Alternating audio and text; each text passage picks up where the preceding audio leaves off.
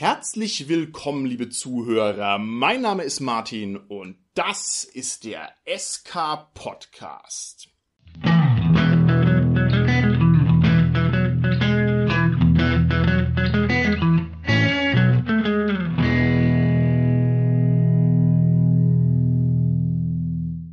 Heutige Folge ist wieder eins der berühmten SK-Podcast-Duette, denn sie wird absolviert von mir und meinem lieben Gast, der über die Distanz zugeschaltet ist. Es handelt sich dabei um unseren Carsten. Hallo Carsten. Hallo Martin. Das Thema unserer heutigen Folge ist ein Thema, das im Rollenspiel absolut von Bedeutung ist. Und ich meine, wir nähern uns jetzt gerade so im leisen Schritt der Folge mit der Nummer 200. Und ich bin manchmal ganz verdutzt, dass wir diese Themen übersehen haben bisher. Und deswegen freue ich mich da heute ganz besonders darauf.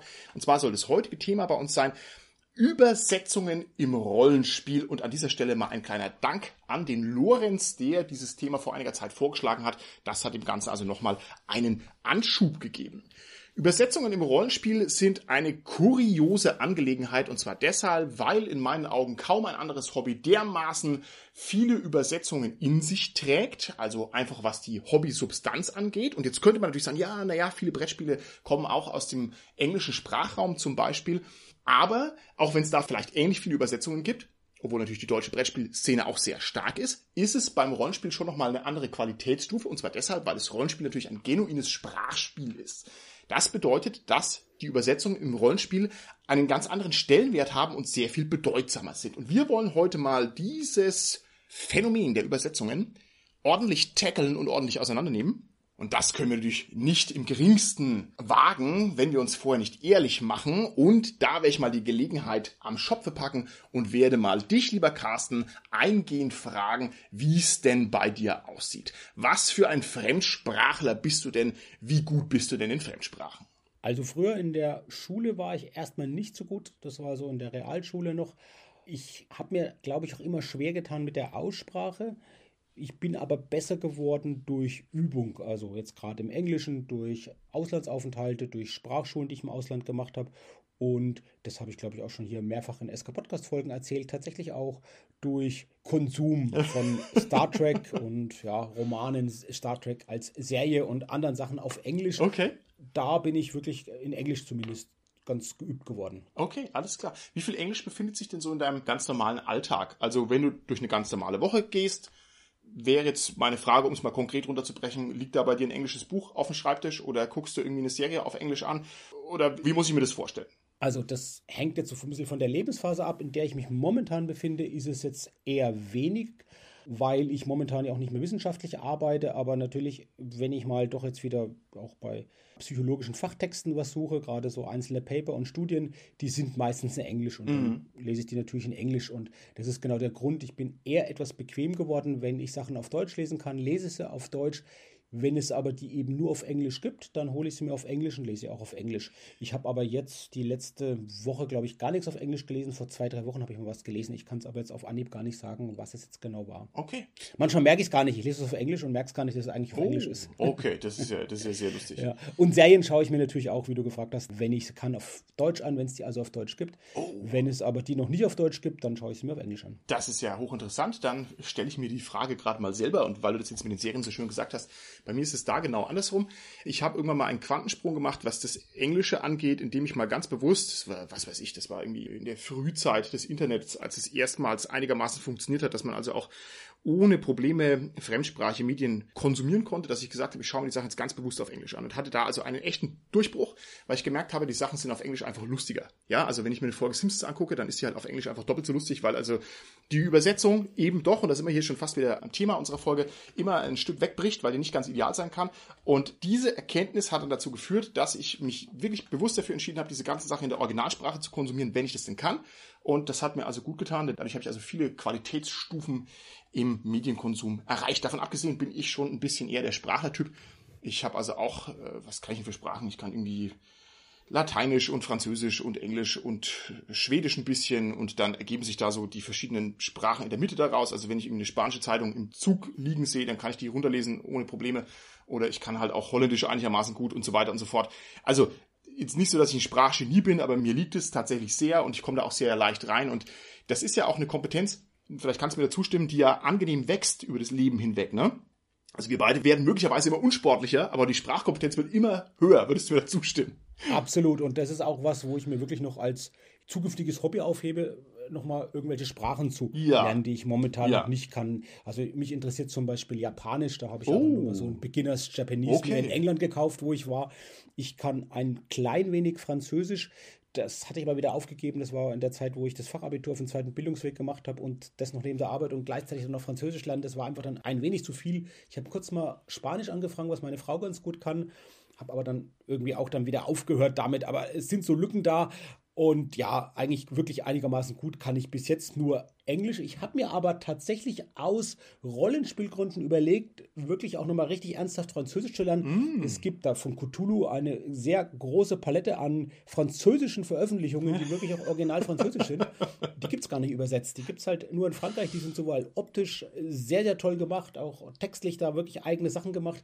Ich glaube, der Verlag, der heißt Sans de Tour, der hat, glaube ich, will ich nichts Falsches sagen, mittlerweile Konkurs gemacht oder irgendwas war da da. Also ich weiß gar nicht, wie es die Publikation noch gibt. Und das war wirklich vor ein paar Jahren mal wo ich mir wirklich ernsthaft überlegt habe, lerne ich jetzt nochmal richtig Französisch, damit ich genau diese Sachen lesen kann und da mir die auch hole, die halt so schön sind und nicht nur, weil die Bilder schön sind, sondern auch halt die Texte verstehen kann. Okay, das ist ja, ja cool. Ist nicht dazu gekommen, ja. Und tatsächlich mein äh, so Quantensprung-Erlebnis, das will ich kurz noch auch erzählen, das war bei Star Trek. Es gab eine Folge von Next Generation, die heißt Damok. Da strandet Captain Picard auf einem Planeten und der eine, den er da trifft, ich glaube, der strandet auch oder der wohnt da, dieser, ich glaube, der heißt auch Damok, den sein Volk spricht in so einer metaphorischen Sprache, also ganz viel mhm. Bildern und sehr abstrakt. Und ich habe diese Folge gesehen auf Englisch und ich habe am Anfang überhaupt nicht verstanden, worum es ging. Es war auch die erste Folge, die ich auf Englisch gesehen habe. Und ich habe mich da wirklich durchgequält bis zum Ende der Folge, bis ich verstanden habe, hier, die beiden verstehen sich ja auch nicht. Ja? Also die Figuren verstehen sich auch nicht. Und ja, wo ja. ich das dann kapiert, das war wirklich so ein Erweckungserlebnis, in dem Moment habe ich auch kapiert, ich verstehe doch Englisch. Und ich glaube, das ist sowas, wenn man den Punkt erreicht hat, eine Fremdsprache irgendwann mal ja zu lesen oder zu hören und gar nicht mal Wort für Wort übersetzt, sondern einfach irgendwann versteht, ohne dass man vielleicht auch jedes einzelne Wort verstehen ja. muss. Ja. Und ich glaube, das ist so der wichtige Punkt, wann es auch dann richtig Spaß macht, ja. was in einer Fremdsprache sich eben zuzuführen. Ja, auf alle Fälle kann ich dir absolut zustimmen. Bei mir auf dem Einkaufszettel, was die Sprache angeht, aber ich bin natürlich auch weit davon entfernt, die Zeit dafür zu haben, irgendwie mal noch eine Sprache zu lernen, wäre eher Polnisch oder Tschechisch weil mich diese slawischen Sprachen total reizen und weil ich das total blöd finde, dass man da so eine Sprachbarriere hat. Ne? Also ich konsumiere normalerweise also ich möchte sagen, fast mehr ausländische Nachrichten als muttersprachliche Nachrichten. Ich weiß also selber nicht warum, einfach weil mich die World News halt mehr interessieren. Mir macht es also Spaß, dann mal zu gucken, was schreiben die Le Monde, ja, wir schreiben in Frankreich über irgendwas, einfach nur zu gucken, was die machen. Und halt über diese slawische Sprachgrenze rüber geht's halt nicht. Ja, ich kann halt die Pravda nicht lesen, weil ich es halt absolut nicht verstehe. Und da hätte ich halt schon Bock drauf. Und ich glaube, da hätte man auch einen massiven Vorteil, wenn man da das noch drauf hätte. Jetzt gehen wir mal einen Schritt weiter in Richtung Rollenspielbereich. Wie schaut's da aus? Also, liest du jetzt Rollenspielbücher auf Englisch oder nicht? Und vorher muss ich noch fragen, wie sagen denn die Franzosen zu Cthulhu? Ja, sagen die Le Cthulhu oder wie heißt es denn da? Ich bin eh ganz schlecht in der Aussprache, insofern kann ich das dir leider gar nicht genau sagen, okay. wie das genau ausgesprochen wird. Ja, Rollenspielbücher lese ich dann auf Englisch, wenn es sie eben nur in Englisch gibt. Kommst du damit gut klar? Ja, aber ich muss auch, weil ich jetzt momentan nicht so in Übung bin, dann schon manchmal auch erstmal mir die Zeit nehmen, da wieder reinzukommen. Aber das klappt dann schon gut, ja. Also ich muss da nicht okay. nebenhin legen und das lesen. Wobei das heutzutage mit Wörtern nachschlagen ja dank Internet noch viel, viel einfacher ja. ist, als es noch vor 20 Jahren war, wo man da wirklich seinen Langenscheid neben hingelegt hat und dann immer noch mal ja, geblättert hat. Und das ist halt schon mit Leo Org zum Beispiel oder Lingue es ist halt super. Also man gibt kurz das Wort im Computer ein und hat halt sofort die Treffer. Aber wie gesagt, brauche ich in der Regel nicht. Ich lese die Sachen halt so, zum Beispiel von Delta Green. Das war ja immer mal geplant, auch so ein cthulhu Setting, dass es auf Deutsch kommt, aber es hat bis jetzt nie geklappt, dass es auf Deutsch erschienen ist. Gibt es jetzt eine schöne Neuauflage, aber alles in Englisch. Okay, sehr interessant. Da kommst du gut damit zurecht.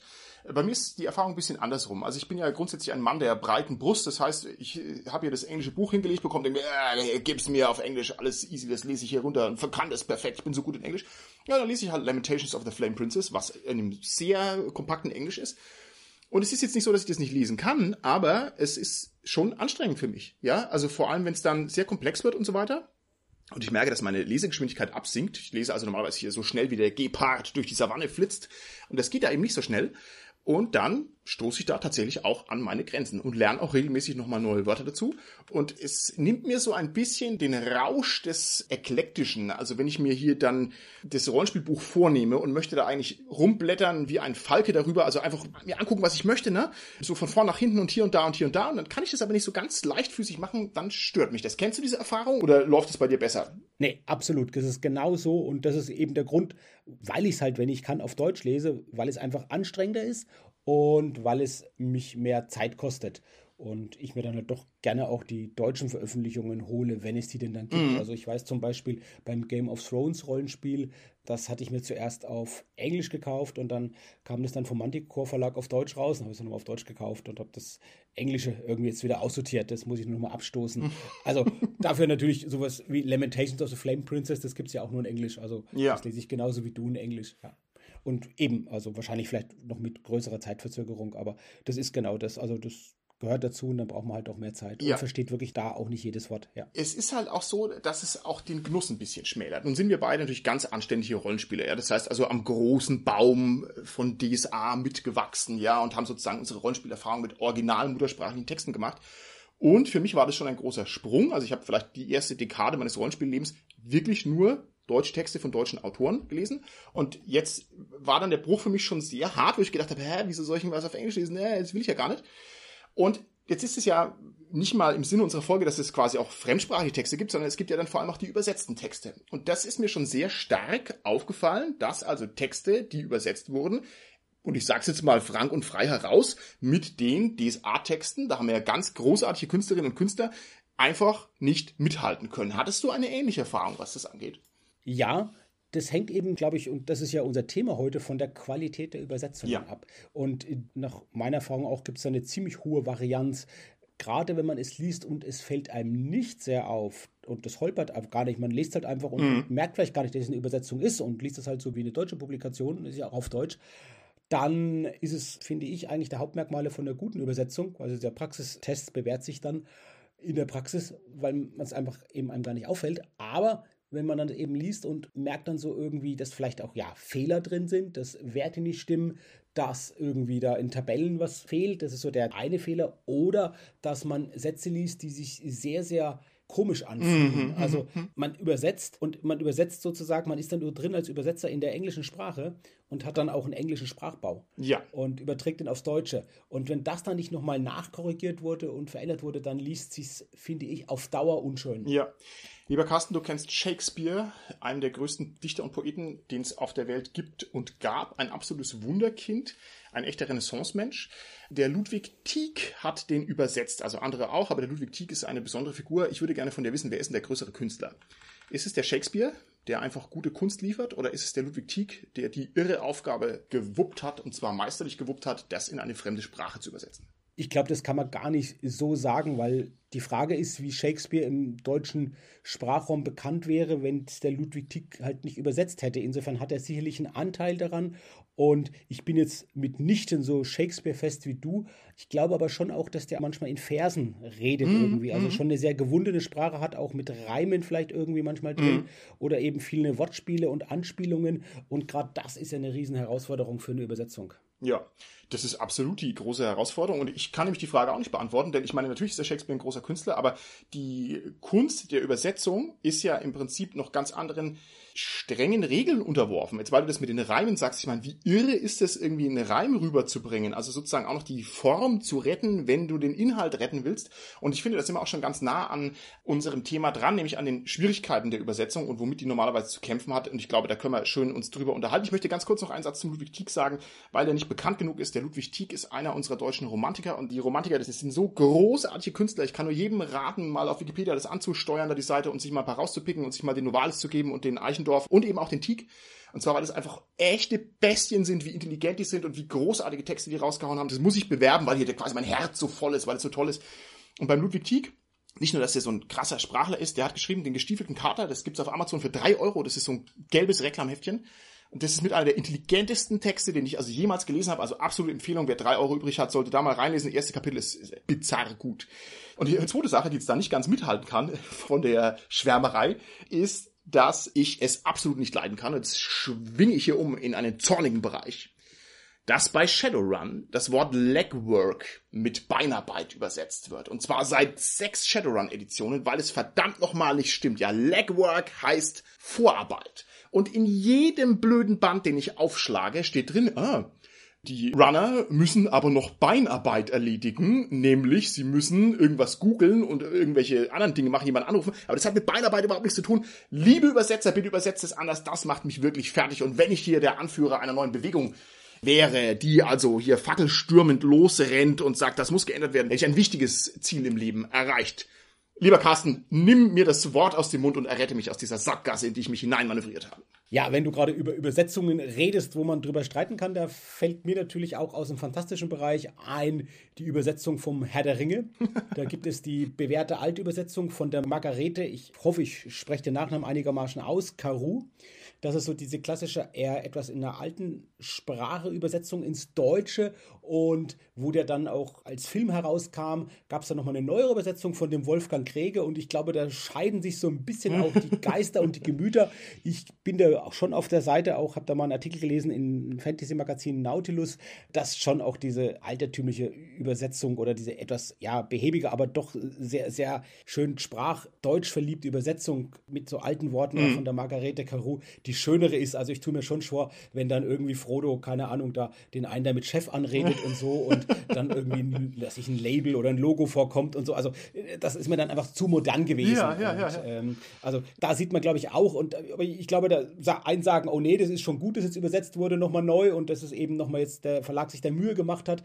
Ich glaube, Ende vom Lied war tatsächlich, das war eigentlich geplant, diese Neuübersetzung zu machen und dann gab es die alte nur als Hardcover und die neue dann als Softcover. Und ich glaube, dann hat irgendwie der Verlag, wenn ich mich nicht irre, Klett-Cotta, doch wieder auch die alte Übersetzung rausgebracht, dass so doch beide noch irgendwie zu ja, haben sind. Ja. Ich weiß es gar nicht mehr genau. Also ich habe mir wirklich die alte auch noch schnell besorgt, bevor die dann vergriffen war. Und diese grüne Ausgabe mit den drei Bänden. Und ja, eben von der Margarete Caro. Und nette Anekdote, ich habe neulich mir ein Buch gekauft von Edward de Bono über laterales Denken und äh, gucke ich rein, wer hat es übersetzt und war auch wieder die Margarete Caro. Also interessant, ja. dass ähm, das so verfolgt. Vielleicht noch ein Aspekt. Du hast gerade schon einen Punkt angesprochen, wo wir in einer sehr, sehr komfortablen Lage sind in Deutschland, dass nämlich das erste und das zweite deutsche Rollenspiel deutsch waren. Also das waren keine Übersetzungen, das waren originäre deutsche Eigenprodukte, nämlich mit Midgard als erstes Rollenspiel und dann DSA als zweites Rollenspiel.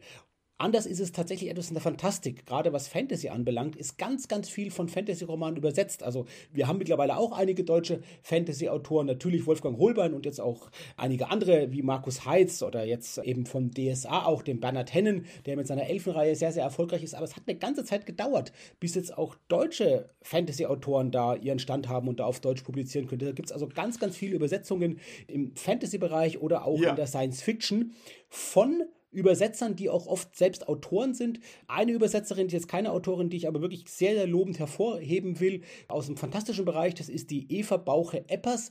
Die hat übersetzt Der Adept des Assassinen und die hat übersetzt diese Reihe von China Melville, Perdetu Street Station. Deutsch heißt, glaube ich, auch, also ging um den Namen und auch Der Falter und die Weber oder umgekehrt oder Die Narbe und Leviathan und der Eiserne Rat. Eine tolle, tolle Übersetzung und wirklich, wie toll die das, das ist wirklich auch von dem China Melville, das merkt man schon sehr sprachgewaltig und das in so eine so tolle deutsche Sprache auch reinzubringen, dass man wirklich das liebt, das zu lesen.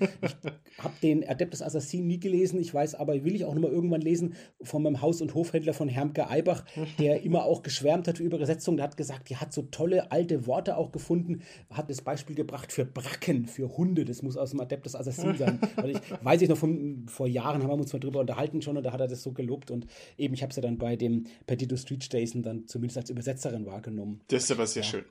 Ich möchte erwähnen den Andreas Brandhorst, weil du gerade eine Übersetzerin lobst. Der hat mir das Leben versüßt durch seine wirklich großartigen Pratchett-Übersetzungen, die ja nochmal diese komplizierte Humorebene drin haben, die so ganz schwer zu übersetzen sind. Und da kenne ich den Ausspruch, dass also das Buch Alles Sense, also die deutsche Übersetzung von, wie auch immer es auf Englisch heißt, vom Pratchett, dass die wohl besser sein soll als das Original und das ist doch mal ein Lob, das also eigentlich jeden Übersetzer hier glücklich machen muss. Und ein kleiner Gag noch. Ich kenne es aus der Science Fiction, dass manche deutschen Autoren sich einen englischen Namen gegeben haben, damit ihre Texte wie Übersetzungen aus dem Englischen wirken, damit sie quasi den coolen Ruch des Amerikaners haben. Und ist es nicht eine coole Wolte in dem ganzen System? Ja, ist irre. Und ich glaube, das passt dazu, wo ich gesagt habe, das ist gerade so Science Fiction. Da gibt es so Wellen in Deutschland und Fantasy eben halt ganz viel übersetzt ist und da wirklich auch ja, heimische Autorinnen und Autoren wirklich schwer haben, da was Eigenes zu veröffentlichen. Tatsächlich Andreas Brandhorst kenne ich auch als Star Trek-Übersetzer. Mhm. Übrigens auch der Autor des allerersten DSA-Romans, des yeah, Wahnsinn, Schwert. Wahnsinn.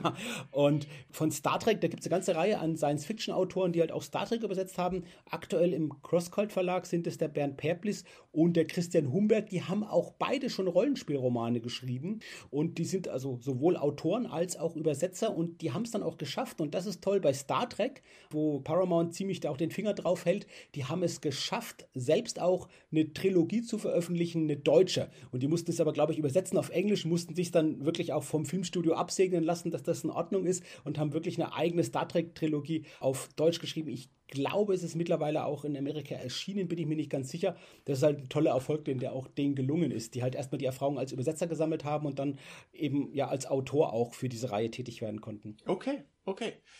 Lieber Carsten, wenn wir uns noch mal ein paar Schritte in Richtung Rollenspiel bewegen, jetzt müssen wir erstmal das aussprechen, was so ein bisschen wie das Damoklesschwert hier über dieser Folge schwebt. Wir vom SK Podcast haben als ganz feste Politik, dass wir Förderer der Szene sein wollen und dass wir auch wirklich Leistungen von allen Leuten anerkennen wollen und wir wollen also Negativität grundsätzlich vermeiden und ich glaube, das kann man uns auch abnehmen nach fast 200 Folgen.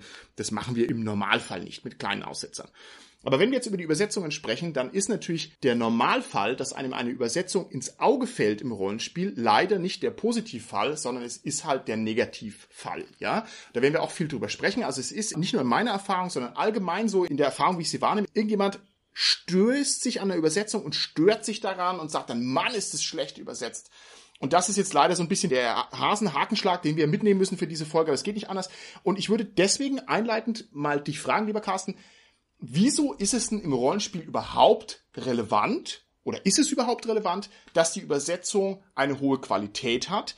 Denn man könnte zum Beispiel argumentieren, die Bücher von D&D, wenn die übersetzt werden, dann sind es zu einem Großteil absolute Gebrauchstexte. Ja, die werden zu einem Großteil nicht vorgelesen. Das ist keine Lyrik. Und eigentlich könnte man auch sagen, da pfeife ich doch fröhlich drauf, ob die Übersetzung makellos ist oder ob sie vielleicht mit Makeln behaftet ist. Was sagst du dazu? Das stimmt natürlich, dass bei Lyrik, wir hatten es ja vorhin schon auch bei Shakespeare, nochmal eine besondere Qualität und eine besondere Kreativität seitens des Übersetzers, der Übersetzerin gefragt ist. Es gibt sehr viele schöne Zitate zur Übersetzung und ein Zitat, was mir so immer wieder ins Auge springt, heißt übersetzen, heißt nachdichten. Wobei ich gar nicht weiß, von wem das ist, aber ich glaube, das stimmt ein Stück weit auch. Also, wie zum Beispiel auch Beinarbeit aus Leckwerk zu machen. Ich finde es gar nicht so schlecht. Ja, Carsten, auch wenn es falsch ist. Das ist naja, falsch. ich finde es aber ein schönes, ich habe das wird gemerkt, die Folge das ernst. weiß jeder. Jetzt wird die Folge das weiß ernst. jeder, Martin. Das ist ein Begriff, der bleibt im Gedächtnis hängen, auch wenn er was anderes dann bedeutet. Das ist, das ist eine Entscheidung. Oh. Ist aber, aber es ist die mutige Entscheidung, einen falschen Begriff zu nehmen, der vielleicht trotzdem irgendwie, ja, doch passend ist. Wir hatten es ja schon öfters. Er ist nicht Podcast, passend. Wenn wir von unseren Charakteren reden. Uh, naja, also gut. okay, zurück zu deiner Frage. Ich finde, auch Gebrauchtexte sollten gut übersetzt sein, weil das Verständnis für Gebrauchstexte nochmal eine besondere Rolle spielt. Die spielt eine größere Rolle als bei vielleicht lyrischen Texten. Während ich bei lyrischen Texten vielleicht einfach so ein bisschen, ja, schwärmerisch da eben von den Assoziationen, die das erzeugt, oder da mal den Worte verliebt bin, die ich da lese oder höre, ist es bei Gebrauchtexten ja so, dass ich die verstehen will. Wir alle kennen das von Anleitungen. Anleitungen für irgendwelche Dinge, für technische Geräte und so, und die sind oft leider, leider, leider sehr, sehr schlecht. Und das ist halt sehr schlecht für die Funktion, weil man dann vielleicht auch ja, einen Fehlgebrauch macht, das gar nicht weiß, wie man es gebraucht, oder macht dann auch Geräte auszusehen kaputt, weil man es eben halt falsch versteht. Und im Rollenspielbereich haben wir ja ein Spiel, das regelbasiert ist. Und es ist ganz wichtig, diese Regeln richtig zu verstehen und die richtig anwenden zu können. Und auch, wenn wir nicht nur an Regeltexte denken, sondern auch an Rollenspielabenteuer, dass halt die Szenen so ablaufen, wie sich auch der Autor gedacht hat oder die Autorin. Insofern finde ich das vielleicht sogar wichtiger, okay. mindestens genauso wichtig ist wie bei lyrischen Texten, weil es eben um das Verständnis der rezipierenden Person geht. Okay, okay, sehr interessant. Carsten, wenn du zum Mediamarkt fährst und holst dir eine Kaffeemaschine und baust sie zu Hause auf und dann geht die nicht, dann ist das Normale, was man macht. Man fährt zurück, haut dir den auf die Ladentheke und sagt, hier will ich nicht haben, gib mir das Geld zurück. Oder gib mir eine neue. Warum geht denn das bei Übersetzungen nicht? Wir haben es schon angesprochen, es gibt Übersetzungen, die sind wirklich, wirklich schlecht, wo man auch sagt, okay, das ist eigentlich ärgerlich schlecht. Das geht so eigentlich gar nicht. Wieso kann ich denn meine schlechte Übersetzung nicht retournieren? Ich kenne Leute, die haben auch schon Rollenspielbücher zurückgegeben, Nee. Martin. Echt? Es gegeben haben. Die haben das sogar, glaube ich, mal im SK-Podcast erzählt. Ich weiß aber nicht, wie lange da die Rückgabefrist ist dazu und ich glaube, das ist einfach eine rechtliche Sache und weil Okay. die meisten Rollenspielerinnen und Rollenspieler ja Sammler sind, das sicherlich natürlich auch so ist, die kaufen erstmal die Sachen und bis man es dann irgendwann liest, vergeht manchmal auch vielleicht dann auch zu lange Zeit, um es dann überhaupt reklamieren zu können und ich glaube, dass da auch keine Kultur da ist, das zu reklamieren, unabhängig jetzt von der rechtlichen Lage. Aber würde man das nicht eigentlich dürfen? Also wenn ich mir das überlege, ich kann auch beim Friseur reklamieren gehen. Wenn ich verschnitten bin, kann ich hingehen und kann sagen, das gefällt mir nicht, mach nochmal drüber. Und dann musst du das normalerweise machen, wenn es also offensichtlich eine mangelhafte Leistung ist. Aber bei Übersetzungen macht man das eigentlich nicht. Das ist jetzt natürlich ein bisschen eine verstiegene Frage, weil man es einfach nicht macht, klar. Aber ich finde es so naheliegend. Eigentlich können wir auch sagen, nee, Entschuldigung, also du hast hier Legwork mit Beinarbeit übersetzt. Ja, da will ich mein Geld wieder zurückhaben. wow, ich habe ein neues Ziel, ja. Also, worauf ich vielleicht raus will, ist, dass es also eine komische Kultur gibt, dass man die Sache einfach akzeptiert und sagt, ja, äh, habe ich mich drüber geärgert und es ist so, aber letztlich gibt's da auch keine so richtige Feedback-Schleife oder vor allem keine, die irgendwas bewirkt. Ne? Also die Texte sind, wie sie sind. Finde ich seltsam. Okay, ich gehe mal von der Frage eins weiter und würde gerne dich fragen, lieber Carsten, warum gibt's denn keine berühmten Rollenspielübersetzer? Du wirst mir zustimmen, dass große Teile der Rollenspielliteratur bei uns tatsächlich übersetzt sind. Zum Beispiel halt der ganze D&D-Bereich. Wieso kennen wir beide jetzt aus dem Bauch raus und wir kennen ja wohl wirklich jede Nase, die rumläuft in der ganzen Rollenspielszene. Wieso kennen wir keine Übersetzer und sagen, oh, der ist so gut. Warum kennen wir das nicht? Ich glaube, es liegt zum einen natürlich daran, dass wir oftmals auch gar nicht so die Rollenspielautoren kennen. Wir jetzt schon, Martin, aber ich stelle auch immer fest, selbst im Rollenspielbereich, dass viele Leute, die auch sich Kaufmodule zulegen, dass die auch gar nicht gucken, wer die Autoren sind und die gar nicht wissen. Das gibt es aber auch bei Romanen tatsächlich. Ich finde es immer interessant, dass Leute irgendwelche Romane lesen und ich frage dann immer, ja, wer hat denn das geschrieben? Und die sagen immer, weiß ich nicht. Also das gucke ich mir mal als erstes an. Ja, ja. Ich merke aber schon auch, dass ich bei Rollenspielprodukten oft nicht so auf die Übersetzung schaue im Impressum. Ich schaue natürlich immer an, wer hat es geschrieben, aber das merke ich auch schon bei mir, dass das erstmal nicht so interessant ist. Es sei denn, wie du es gesagt hast, ich merke, dass es sehr holprig ist oder falsch übersetzt ist und dann schaue ich schon mal, wer hat denn das jetzt verbrochen sozusagen. Ja, ja. Also genau das und das ist schon eine, eine auffallende Diskrepanz und ich kann es gar nicht genau beantworten. Ich habe eine Vermutung, dass es eben nicht so ist, dass es so die Standardübersetzer gibt. Wie du jetzt gesagt hast, zum Beispiel, naja, für Shakespeare hat es halt eben der Ludwig Tieck gemacht. Dann haben wir so Leute wie, ich glaube, Gisbert Haves hat viel von Sherlock Holmes, also Arthur Conan Doyle übersetzt. Äh, Die Margarete Carew hat komplett den Herr der Ringe übersetzt, Band 1 bis 3. Das waren also Einzelübersetzungen, eine Person oder vielleicht zwei Personen, die dann ein komplettes Werk oder eine ganze Reihe oder ein Autor und das ganze komplett Lebenswerk eines Autors übersetzen und sozusagen da so ein Abonnement drauf haben und damit auch verbunden werden mit dem Originalautor oder Originalautorin. Und bei Rollenspielübersetzungen ist es, denke ich, eher so eine Auftragsarbeit. Generell werden Übersetzungen leider in der Regel auch sehr schlecht bezahlt. Rollenspielautoren werden auch schon schlecht bezahlt und Übersetzungen wahrscheinlich noch schlechter. Und das könnte ein weiterer Grund sein, dass es halt eben nicht eine konstant selbe Personengruppe Ja. ist oder so, dass es halt viele Personen sind, das oft wechselt und dass auch größere Rollenspielwerke, wenn die übersetzt werden, so wie Regelbücher, also ein Werk mit 300, 400 A4-Seiten, das ist auch in der Regel dann zu viel für eine Person. Das schafft eine Person gar nicht, Ja. die es am Ende noch nebenberuflich macht, weil hauptberuflich es gar nicht sich leisten kann. Und dann sind es halt eben wechselnde Namen und verschiedene Namen. Genau, Das dann rutschen die mehr durch, ne? Teams, die es übersetzen.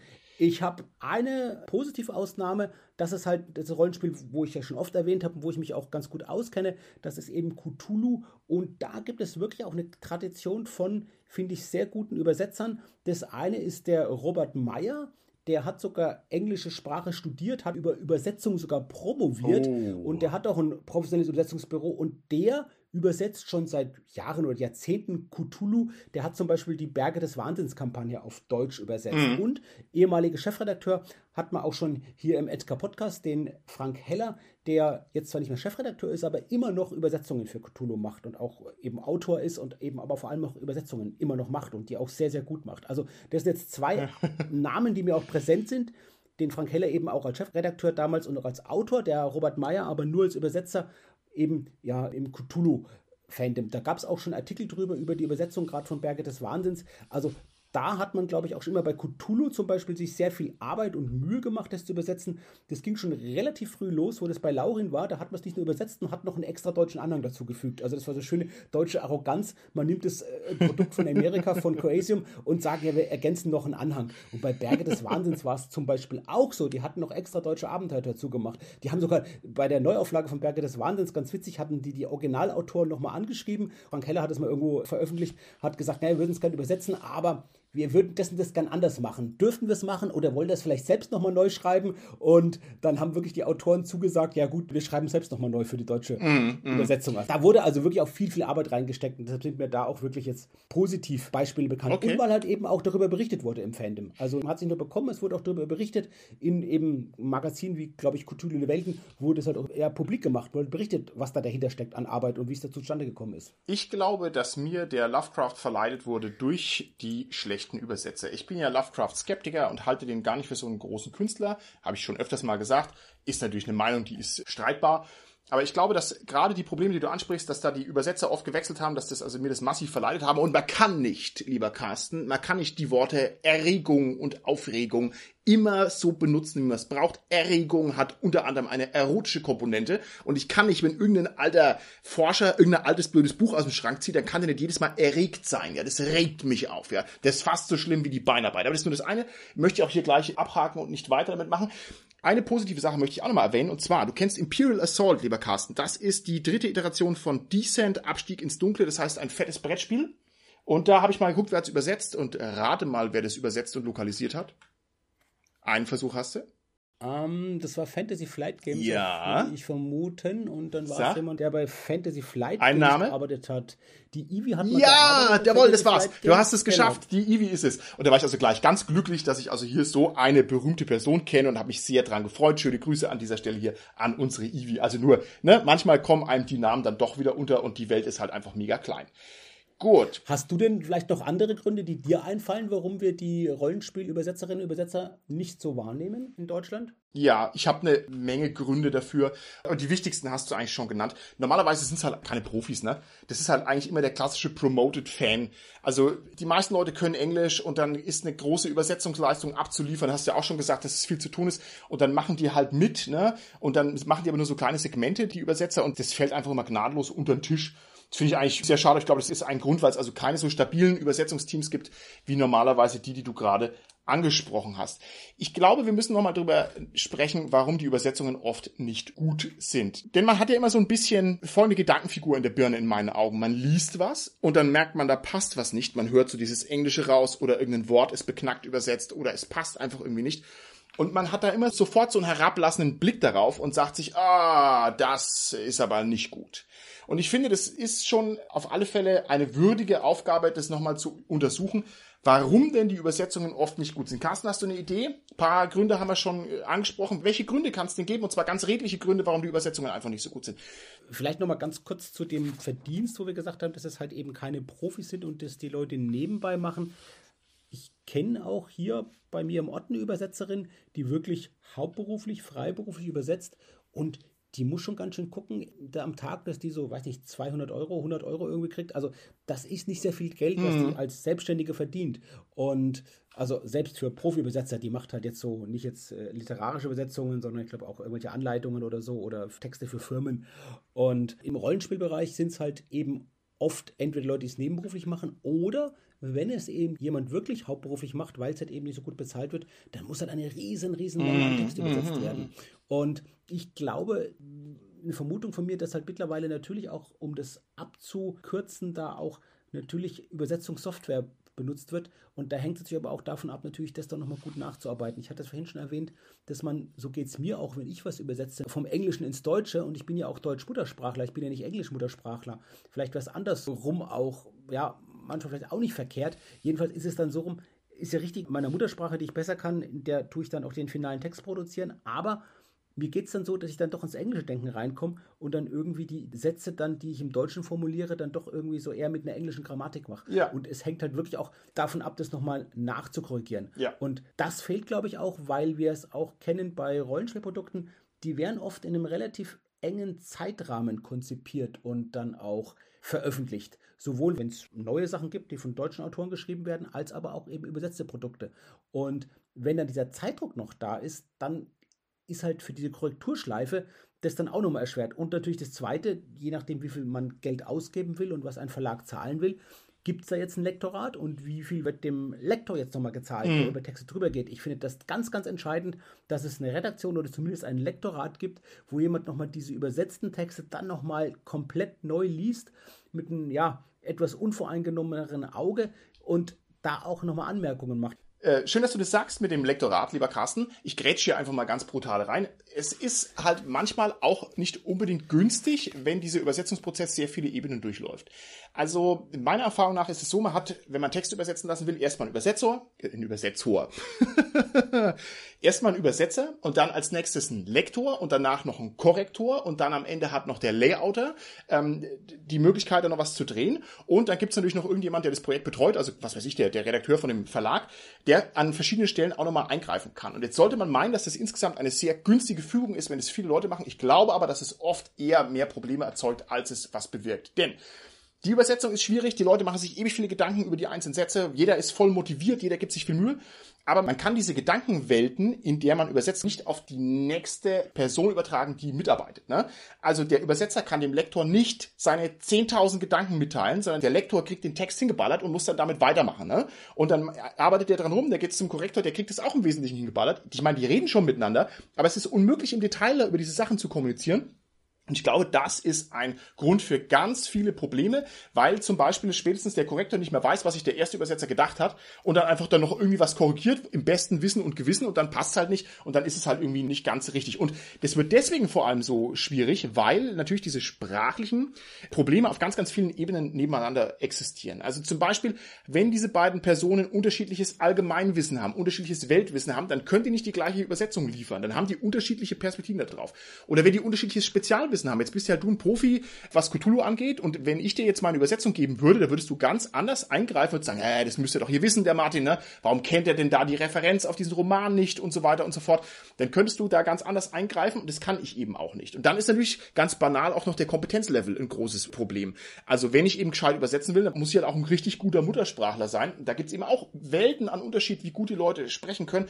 Und das sind so Probleme, die sich so ein bisschen verzahnen. Ich glaube, dass man den Übersetzern Unrecht tut, tut, wenn man ihnen sagt, dass sie absichtlich nicht perfekt übersetzen. Denn jeder Mensch, der einen Satz übersetzt, der übersetzt den immer so gut, wie er nur kann. Also das kann ich mir beim besten Willen nicht vorstellen, dass da jemand schlechte Arbeit leistet. Aber wenn man diese ganzen Sachen alle zusammendenkt, dann sind wir auch ganz extrem in einem Bereich, den man wenigstens im Internet salopp und landläufig als den Dunning-Krüger-Effekt kennt. Und zwar äh, lautet der Effekt, jeder denkt, er weiß alles und es ist immer falsch. Also man überschätzt seine Fähigkeiten quasi notorisch, weil man natürlich im Ereignishorizont seiner Leistungen sich bewegt. Ne?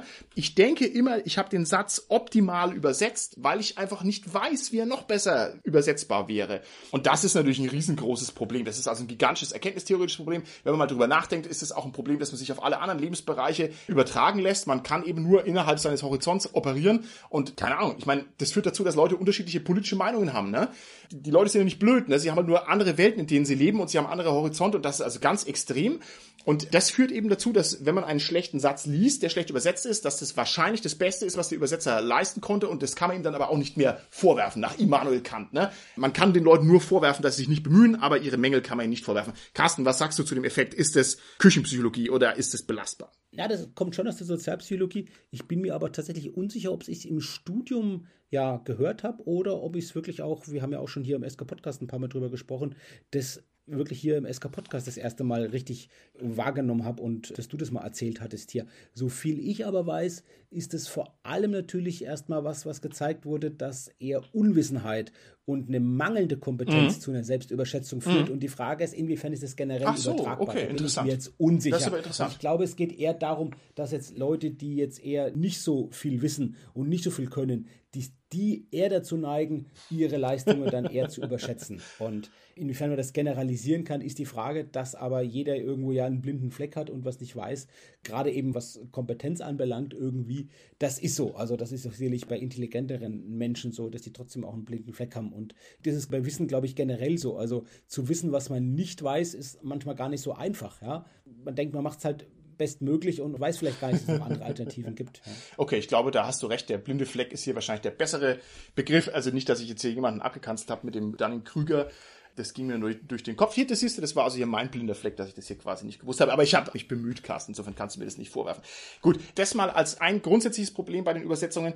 Und dann muss man natürlich auch sagen, übersetzen ist halt auch einfach schwerer, als man denkt. Ne? Wenn man es nicht selber gemacht hat, ne, hier lauf in den Schuhen eines anderen Mannes erst 100 Meilen, bevor du ihn kritisierst oder wie auch immer dieses amerikanische Sprichwort heißt, das ich jetzt hier gerade aus dem Stegreif übersetzt habe es ist halt echt so, es ist halt schwer, ja. Also die englischen Satzkonstruktionen sind zäh, die grammatikalischen Strukturen sind schwierig. Die Engländer können acht Adjektive hintereinander ballern.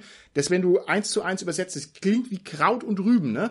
Wo wir im Deutschen immer sagen, okay, wir können halt alle Nummern aneinander klatschen und können immer Komposita erstellen, ja. Hier Donaudampfschifffahrts, Kapitänsmützen, Hakenhalter oder sowas. Und das kriegst du im Englischen nicht sinnvoll rüber. Das geht halt in verschiedene Richtungen. Und das ist jetzt nur ein Bereich davon. Also gibt's ganz viele Sachen, die einfach richtig herausfordernd, schwierig zu übersetzen sind auf einer ganz banalen Ebene auch, da müssen wir gar nicht ins Reich der Poesie gehen. Lieber Carsten, du hast viel Text produziert in deinem Leben.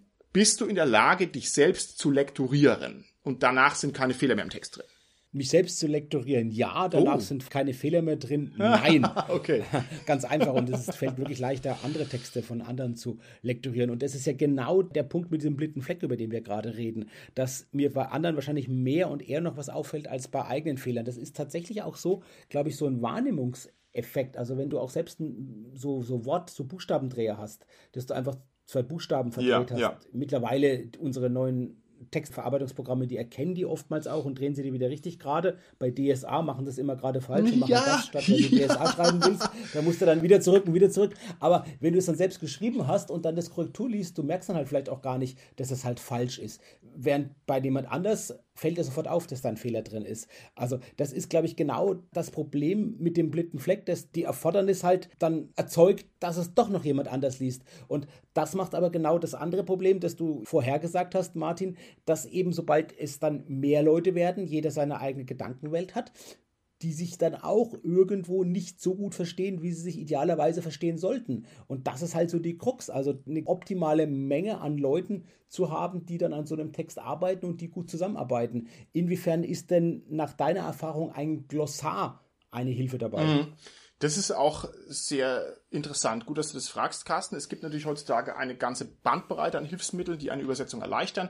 Zum Beispiel, du hast schon angesprochen, hier Leo, also einfach Übersetzungssoftware, das ist natürlich großartig.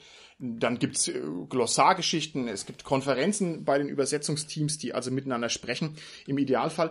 Das ist alles sehr hilfreich und trotzdem stößt es immer an die Grenzen der persönlichen Fähigkeiten. Ein ordentliches Glossar, wenn es um große Bücher geht, hat meiner Wahrnehmung nach, keine Ahnung, 1500 Einträge oder so. Und man muss zum Beispiel wissen, dass ich Creature aus dem Englischen nicht einfach so mit Kreatur übersetzen kann. Oder nicht immer jedenfalls, sondern dass es vielleicht Wesenheit heißt.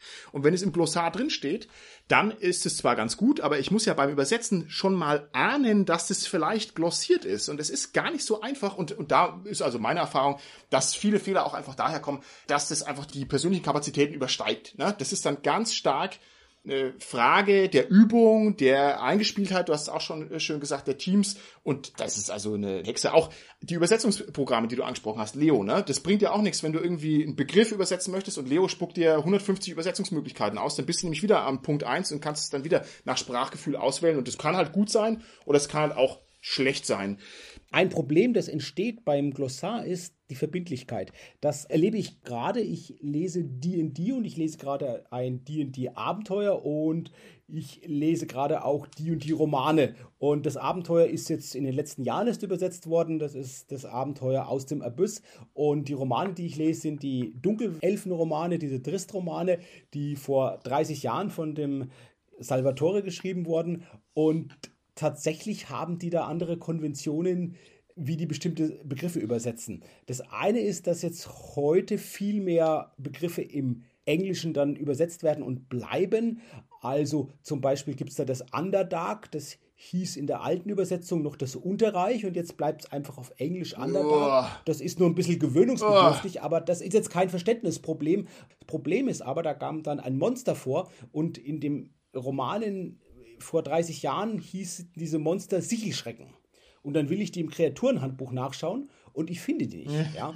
Und irgendwann später habe ich gemerkt, wo ich dann das Abenteuer dann nochmal wieder neu gelesen habe, dass die, glaube ich, Hakenschrecken jetzt heißt. Ja. Also das ist sowas, wenn dich das dann ändert, und das ist wirklich ein Problem, du gehst aus vielleicht von so einem impliziten Glossar und das ist halt nicht beständig und wurde dann durch ja neue Konventionen. Und das kann natürlich auch, und das glaube ich auch ein weiterer Punkt, wo Probleme raus erwachsen können, aus den Vorgaben des Lizenzgebers entstehen. Dass die sagen, nein, du musst die Sachen in der Originalsprache lassen, die werden nicht mehr neu übersetzt. Gerade bei den DD-Publikationen, bei der fünften Edition, die heißen ja, glaube ich, wirklich auch noch dann Players Handbook. Selbst im Deutschen, dann steht es nochmal als Untertitel Spielerhandbuch drauf, aber dieser englische Titel muss auch mit drauf. Und könnte also auch sein, dass da einige Sachen wirklich durch die Vorgaben des Lizenzgebers ja. sind. Zum Beispiel war es auch in dem Vorwort, da werden dann auch Romane erwähnt, die dazu passen, zu diesem Abenteuer, also sowohl alte Romane, ein alter als auch neue Romane. Bei den neuen Romanen steht ja gar kein Titel mehr dabei. Und bei den alten Romanen steht der englische Titel des Romans dabei. Mhm. Im Deutschen sind aber zwei Bände draus gemacht worden und die werden gar nicht erwähnt, die Bücher. Also da hätte ich mir natürlich jetzt gewünscht als Leser, dass die auch recherchiert werden und dass mir da gesagt wird, wie die beiden Bücher jetzt auf Deutsch heißen. Zumindest vielleicht mit Sternchen und dann mit einer Anmerkung der übersetzenden Person. Aber nee, da muss ich mir selbst erstmal raussuchen, okay, welche Bücher entspricht denn diesem englischen Buch, das da erwähnt ist. Also das macht zusätzliche Arbeit und das wäre schon ein schöner Service, das zu haben. Aber ich will jetzt gar nicht sagen, dass es eben die Schlampigkeit oder Nachlässigkeit oder Unbedachtheit der Übersetzer ist, sondern das kann auch wirklich durch Lizenzgeber sein. Mhm. Da sprichst du eine Menge interessante Sachen an, lieber Carsten. Manchmal sind es übrigens trotzdem einfach nur Schlampigkeitsfehler, aber Schlampigkeit, das klingt nach so einer moralischen Bewertung. Ey, man muss mal 150 Seiten Übersetzung vor sich liegen haben. Die Flüchtigkeitsfehler, die schleichen sich einfach ein. Das ist einfach total menschlich. Also es ist, wie es ist. Man kann es halt nur schlecht korrigieren am Ende. Die PDFs könnte man theoretisch ja korrigieren, aber normale Printprodukte sind halt, wie sie geprintet sind, halt einfach da. Aber so ist es. Gut. Wir als SK Podcast sind ein produktiver Podcast. Was kann man tun, um die allgemeine Lage der Übersetzungen auf der Welt und vor allem im Rollenspielbereich zu verbessern? Möchten wir aufrufen, dass sich die Freiwilligen unter Übersetzerbannern treffen und zu den Verlagen strömen und sagen, wir übersetzen und lektorieren? Oder was kann man tun, lieber Carsten, damit die Übersetzungen besser werden auf der Welt? Also Wichtig finde ich, und du hast es am Anfang auch schon mal angedeutet, Martin, dass wir wirklich unser Augenmerk mehr auf gute Übersetzungen richten. Also das wirklich mal, also jetzt, liebe Hörerinnen und Hörer, nehmt euch mal das nächste Rollenspielbuch, das ja übersetzt wurde, zur Hand und schaut einfach mal ins Impressum rein, vielleicht wer es geschrieben hat, wenn es noch nicht gemacht hat. Also nicht wer es geschrieben jetzt, seht, ihr verspreche mich auch, sondern wer es übersetzt hat. Schaut da mal rein, wer die Übersetzer sind. Und gerade wenn euch das gut gefällt oder gerade wenn ihr einfach das relativ flüssig lesen tut und gar nicht vielleicht merkt, dass es übersetzt ist, stellenweise oder es vergessen tut, während ihr es lest, dann schaut auch mal rein, wer die übersetzenden Personen sind und geht auch her und schreibt es ruhig. Also schreibt es uns in die Kommentare, schreibt es in Foren, schreibt es auf Facebook. Ich glaube, das ist was, wo wir viel tun können. Nicht nur lästern, weil das ist, glaube ich, wirklich das Harte. Man kriegt dann, wenn man mal einen Fehler gemacht hat und jeder macht Fehler, dann kriegen es die Übersetzer immer dicker ab oder so eher, sondern wirklich auch mal das Positive herausheben und das zu schreiben. Wir lernen tatsächlich ja auch viel besser von Positivbeispielen als von Negativbeispielen. Das ist auch nochmal, glaube ich, ein ganz, ganz wichtiger Punkt, auch Positivbeispiele herauszustellen, die herauszuheben.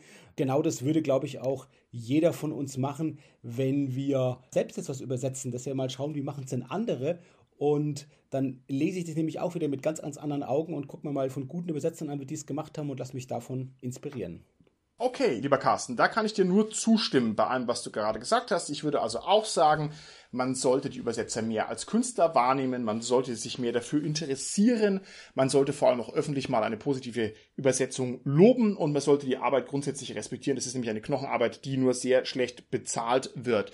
Mein persönlicher Tipp wäre, nicht nur in irgendwelchen Foren oder auf Facebook schreiben, wenn die Übersetzung gut ist, sondern vielleicht sich auch mal einen Ruck geben und dem Verlag mal eine schöne Mail schreiben. Das ist eigentlich das Beste, was man machen kann, um dem Übersetzer einen Gefallen zu tun, wenn sozusagen der Chef dann eine positive Mail bekommt. Das ist ja eigentlich das Höchste an Auszeichnung, denn diese Übersetzerarbeit ist natürlich eine saure Pflicht und wenn man da viele Wochen im stillen Kämmerlein sitzt und am Ende liest man irgendwo im Forum nur Geningeln und Genickel und es passt hier nicht, das ist sehr schade. Aber wie sehr wird sich ein Übersetzer freuen, wenn der von seinem Redakteur gesagt bekommt, hey, da war gerade eine Mail, das hat ihm gut gefallen. Allerletzter Tipp und dann sind wir auch schon auf dem Weg raus aus der Folge, wäre, dass wenn euch mal eine Übersetzung als mangelhaft auffällt, dann beißt euch nicht an der Stelle fest, sondern guckt mal einen Absatz weiter nach vorn und einen Absatz weiter nach hinten. Sollten diese beiden Absätze makellos übersetzt sein, dann ist es doch sehr wahrscheinlich, dass die punktuelle Stelle entweder ein Leichtsinnsfehler des Übersetzers ist, den man ihm einfach nachsehen kann, oder dass man vielleicht sich auch mal in Richtung Dunning-Krüger oder Blinder Fleck selber an die Brust fassen muss und mal sich fragen muss, bin vielleicht ich derjenige als Leser, der hier Defizite hat und der deswegen eine gute Übersetzung nicht erkennen kann oder besteht zumindest die Möglichkeit, dass sich der Übersetzer was dabei gedacht hat.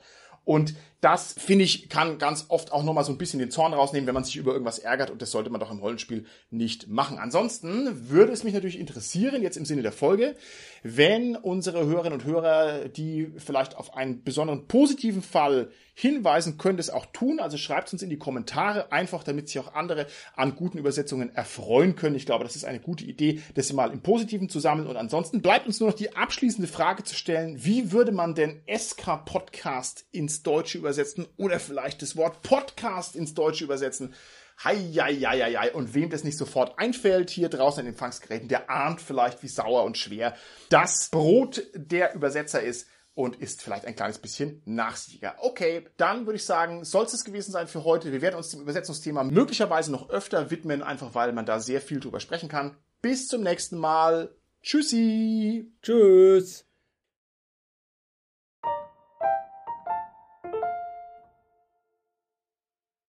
Vielleicht Escape Podcast. Ich habe keine genaue Ahnung, ob das überhaupt übersetzbar ist ins Englische. Wie würdest du es denn übersetzen, Martin? Es ist schon übersetzt. Es ist ein deutsches Wort. Es heißt ja nicht SK Podcast, sondern SK Podcast. Da, da, yay!